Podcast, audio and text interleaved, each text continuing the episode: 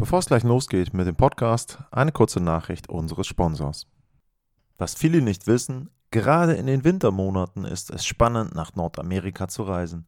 Denn während es hierzulande meist einfach nur trist ist, kannst du dort den Winter bekommen, den du dir wünschst. Zum Beispiel echten Winter mit viel Schnee und zugefrorenen Seen zum Schlittschuhlaufen in Kanada und in den Rocky Mountains. Oder Sonne und Beachlife in Florida und Kalifornien – oder die Wunder der Natur in den Nationalparks mit viel weniger Besuchern als sonst. Oder, oder, oder. Mit Lufthansa kannst du auch im Winter günstig in die USA und Kanada fliegen. Darum erlebe den Winter neu und buche jetzt deinen Flug zu Bestpreisen auf lufthansa.com. Alle weiteren Informationen findet ihr in den Shownotes. Welcome to the Sport Passion Podcast.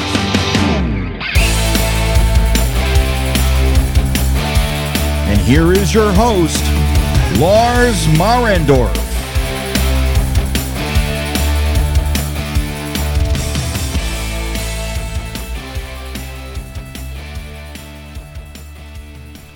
Hallo und herzlich willkommen zum Sport Passion Podcast.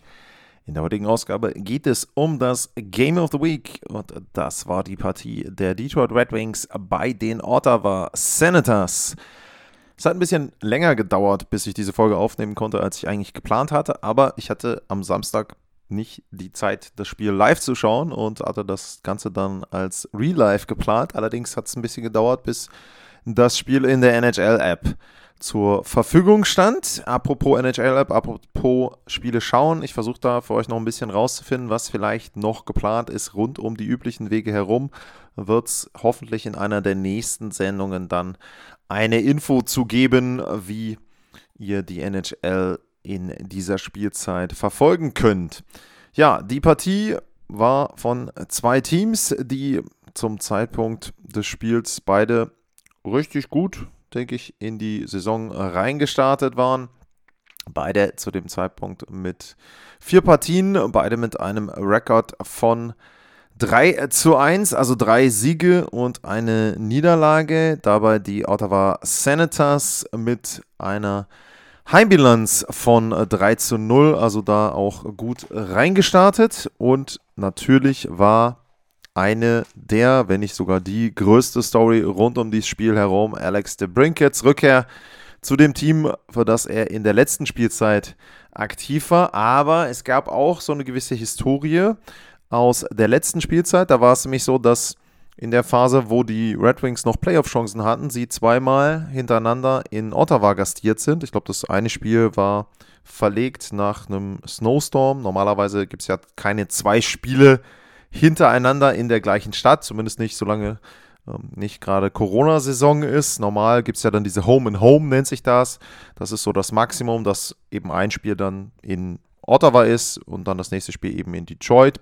Aber in dem Fall war es tatsächlich so, in der Vorsaison gab es zwei Partien, beide in Ottawa und die gingen deutlich insgesamt mit einem Torverhältnis von 12 zu 3 an die Ottawa Senators und auch von da war so ein bisschen vielleicht auch eine kleine Rivalität dort zu spüren. Natürlich beide Teams in einer ähnlichen Phase, was die Entwicklung betrifft. Jetzt der Alex de Brinket Trade, wo er dann auch jetzt in einem Interview gesagt hat, dass es wohl für beide Seiten gut war, was da passiert ist. Also, ja, da merkte man schon so, dass die Teams sich vielleicht nicht unbedingt mögen.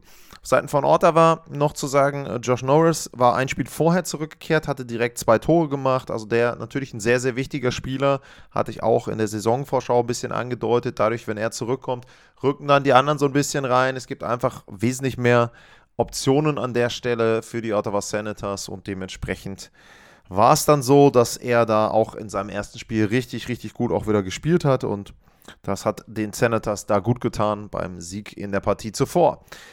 Es ging los und die Ottawa Senators hatten einen richtig starken Beginn. Erste Minute mit Chancen mit dabei, ein super Start. Und ja, im Grunde ging die Partie so ähnlich dann weiter. Also die Ottawa Senators waren die klar spielbestimmende Mannschaft. Sie hatten 14 zu 3 Torschüsse im ersten Drittel. Ähm, sie haben selber auch nicht nur gut ähm, vorne gearbeitet, sondern sie haben auch selber sehr gut vor Corpisalo gearbeitet, sehr stark auch verteidigt, den Slot-Bereich. Die Detroit Red Wings da gar nicht groß reinkommen lassen in die gefährlichen Zonen. Und äh, DJ Smith hatte sein Team da exzellent äh, wirklich eingestellt, das muss ich sagen. Es hat mir richtig, richtig gut gefallen im ersten Drittel. Sie haben nur eine Sache vergessen, sie haben vergessen, die Tore zu schießen. Also, äh, wie gesagt, gab gute Chancen im ersten Spielabschnitt. Ähm, wenn ich hier reinschaue auf die Statistik, da steht dann 4 zu 2, wobei das äh, nicht even strang ist. 4 zu 1 war es bei 5 gegen 5, beziehungsweise 4 gegen 4, je nachdem. Ähm, also da waren die Ottawa Senators schon das deutlich bessere Team. Ein Corsi-Wert, äh, wenn man das insgesamt sieht, von knapp 70 Prozent über das erste Drittel verteilt. Also ja, klar, spielbestimmende Mannschaft, die Ottawa Senators. Sie haben sich aber am Anfang äh, nicht belohnt. Und Tim Stütze auch vielleicht so ein bisschen sinnbildlich dann für seinen ganzen Abend etwas unglücklich. Hatte eine Szene, war nicht ganz 2 auf 0, so ein halbes 2 auf 1. Sein Mitspieler fuhr so schräg vor ihm und da hat er den Puck dann verloren, Kontrolle dort verloren. Also da auch eine gute Chance, eben so ein bisschen verdaddelt. Äh, es gab dann, jetzt will ich mal gucken, wer die Strafen äh, be bekommen hat. Ich glaube, Claude Giroux hatte eine Strafe bekommen. Es gab eine Szene, wo es so ein bisschen Getümmel gab vorm Tor und dann gab es relativ viele Strafen. Genau, Kachuk und Giroux und Seider. Raymond und äh, Jake Warman auf der anderen Seite. Also ein Powerplay für die Ottawa Senators. Nur das Powerplay war richtig schlecht. Sie hatten totale Probleme mit dem Reinfahren in das Offensivdrittel, was auch verständlich ist, weil natürlich mit Kachuk und Giroux zwei Spieler der ersten Formation da gefehlt haben. Also das ist so ein bisschen verschwendete Chance. Aber dann eben äh, nochmal eine Strafe. Äh, Joey Villano mit einem Boarding Call gegen Travis Harmonic und dann das Powerplay der Ottawa Senators in der Stammformation mit der ersten Formation mit drauf und dann eben in dem Fall auch durch Kitschak und Norris vorbereitet. Ein schöner Schlagschuss von Sanderson, relativ zentral. Äh, fand ich, da sah Willi Husso nicht total gut aus. Es wirkte so ein bisschen so, als ob er da irgendwie eine Deflection irgendwo gesehen hat. Ähm, Habe ich jetzt in den Zeitlupen nicht unbedingt erkennen können, aber 1 zu 0, hochverdientes 1 zu 0 zu dem Zeitpunkt, also auch ja, eine Torschussverhältnis von 12 zu 2, also 10 Torschüsse mehr für die Senators. Aber, tja, ähm, dann noch die Chance, ich glaube, von Kelly war es, ähm, auf das 2 zu 0 in dem Fall. Und das äh, ja, verpassen sie, die Ottawa Senators. Und dann gibt es eine Strafe für einen Foul an äh, The Brinket. Und da muss man auch sagen, dass sie sehr häufig übermotiviert wirkten, die Ottawa Senators. Natürlich willst du ein bisschen vielleicht auch eine Nachricht schicken an Alex de Brinket und da auch so ein bisschen zeigen, hier komm, ne, wenn du bei uns geblieben wärst und so weiter. Und ab jetzt bist du Feind Nummer eins in dem Sinne. Ähm, da waren sie an einigen Stellen, fand ich, übermotiviert, ein bisschen unglücklich. Gab eine Strafe für eine Szene an ihm, für ähm, einen Foul da. Ich will gerade mal gucken, wer die Strafe bekommen hat. Äh, Ridley Craig war es. Und dann eben ja, das Powerplay der Detroit Red Wings wunderschön aufgezogen. Und das Ganze hat sieben Sekunden gedauert. Und äh, Shane Gostisbehere ist dann da ja, frei im Slot und kann zum 1 zu 1 ausgleichend. Schöner Pass von Larkin. Also da sind drei Senators auf der einen Seite, auf der anderen, auf der Weak Side vollkommen frei. Dann in dem Fall Ghost Spear und es steht 1 zu 1. Das hat nicht lange gedauert und mit dem Spielstand ging es dann auch in die zweite, ins zweite Drittel rein. Da war es zu Beginn so, dass, äh, ich mal kurz einmal wieder hier in meine Statistiken reingucken. Copisalo, den Ottawa Senators, ja, das 1 zu 1 gehalten hat. Also an der Stelle da eben entsprechend auch wirklich gut ähm, sie da ja, unterstützt hat. Dann gab es ein Powerplay für die Detroit Red Wings. Da gab es einige Chancen.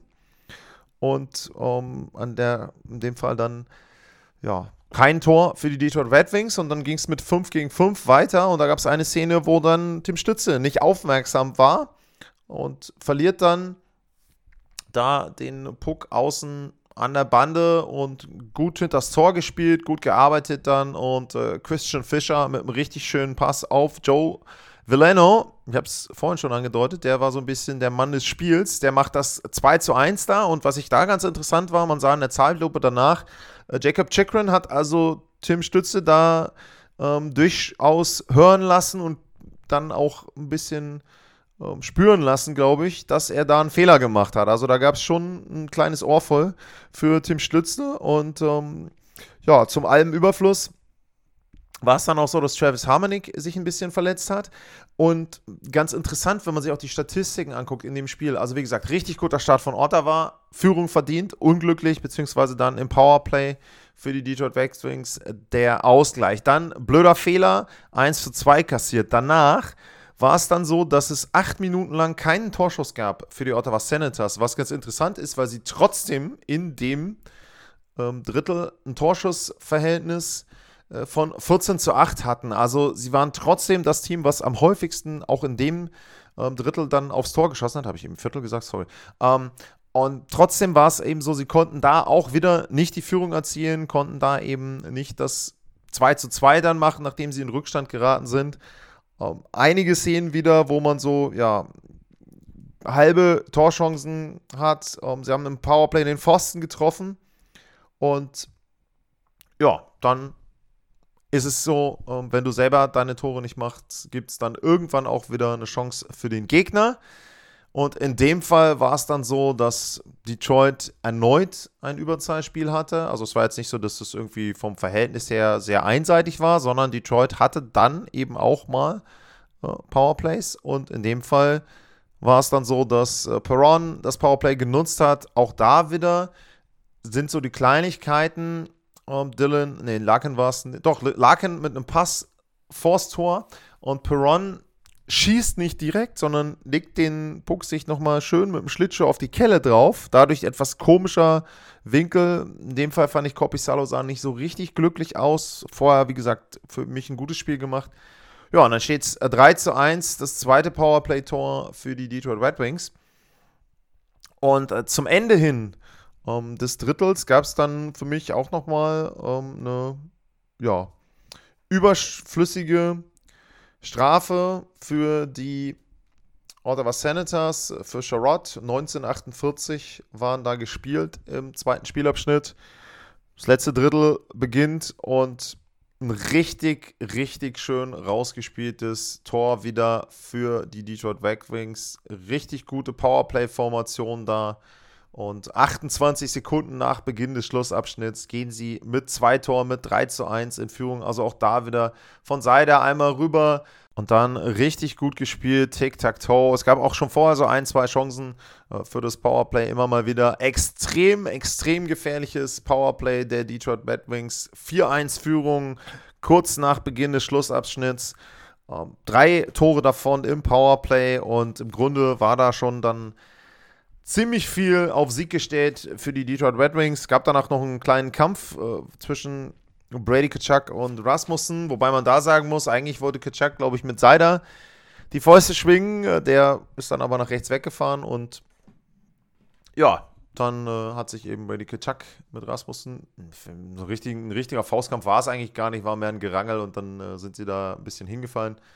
Und äh, das war es dann am Ende. Hat Chuck da vielleicht auch nochmal versucht, sein Team so ein bisschen wach zu rütteln. Aber ja, also ähm, das hat dann nicht so gut geklappt. Obwohl ich auch sagen muss, auch in der Phase, also die Ottawa Senators haben auch da weiterhin was versucht. Sie haben Pfosten getroffen. Äh, Seider hat in der einen Szene richtig schön auch abgeblockt. Ähm, da wäre fast der zweite Treffer gefallen für die Ottawa Senators. Äh, stützte, hatte auch ja, äh, immer wieder Ansätze, aber ein sehr, sehr unglückliches Spiel von ihm. Und dann war es so, dann hatte er wieder einen äh, Puckverlust in der Vorwärtsbewegung. Ähm, Sprong geht außen durch und spielt auf wen? Na klar, auf den Mann des Spiels, in dem Fall Joe Villano. Und der macht dann das zweite Tor aus seiner Sicht. Und ja, damit war die Partie dann endgültig durch mit den 5 zu 1. Und da muss man eben sagen, ja, Stütze hat viel versucht, aber in der Szene zum Beispiel auch, das war er versucht ein Entry und es ist keiner hinten und dann musst du eben genau wissen, wie du reinspielst. Dann kannst du den Puck da nicht einfach so locker nach außen wegschieben. In dem Fall richtig, richtig gut dann gekontert auch von den Detroit Red Wings und es steht 5-1. Ähm, war das erste Zwei-Tore-Spiel von Veleno und ja, dann eben sozusagen der Deckel drauf. Gab kurz danach noch ein Tor für die Ottawa Senators. Ridley Craig mit einem Treffer, weil Ben Sherrod in der Rückwärtsbewegung ja einfach hingefallen ist. Er hat sich da auch, ich weiß nicht, ob das dann so war, dass er ein bisschen ja, sich geschämt hat und deswegen hingefallen ist oder nicht deswegen hingefallen ist, sondern dass er deswegen irgendwie ähm, da entsprechend ja, sich hat behandeln lassen. Also für mich wirkte das erst so, ne, hoffe nicht, dass er da verletzt ist. Also wenn das so ist, dann äh, tut es mir echt leid. Aber im ersten Moment wirkte das für mich so ein bisschen so, oh, er ist jetzt hingefallen. Und äh, damit das Ganze nicht so äh, böse wirkt, äh, ist er dann rausgefahren, hat sich behandeln lassen. Tor war auch ein bisschen Zufall. Husso hat den schon ganz gut abgefangen gehabt eigentlich. Und dann ähm, springt der Puck aber über ihn hinweg und dann doch noch ins Tor, rollt dann da rein. Ja, und das war es dann aber auch.